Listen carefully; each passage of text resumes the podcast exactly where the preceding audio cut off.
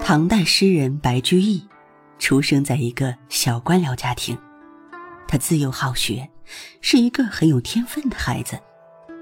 他五岁便开始作诗，每日都勤学苦练，十几岁便在家乡小有名气。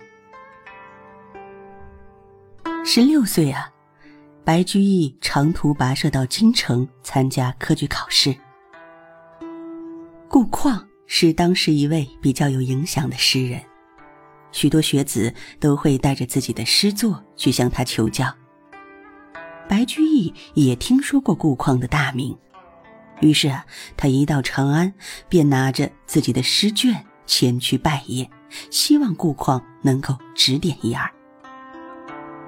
门人将白居易领入府中，顾况见来人是个。乳臭未干的年轻人，心里很有一些轻慢。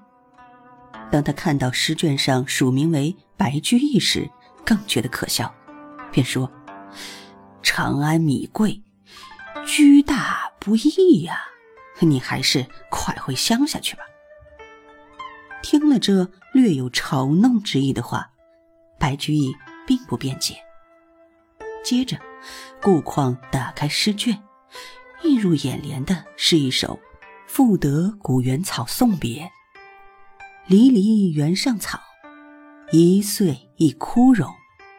野火烧不尽，春风吹又生。”读到这里，顾况不禁站起来，高声赞叹道：“好诗啊！”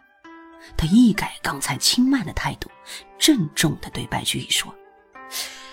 你能写出这么好的诗，别说长安，将来就算是整个天下，居又何难？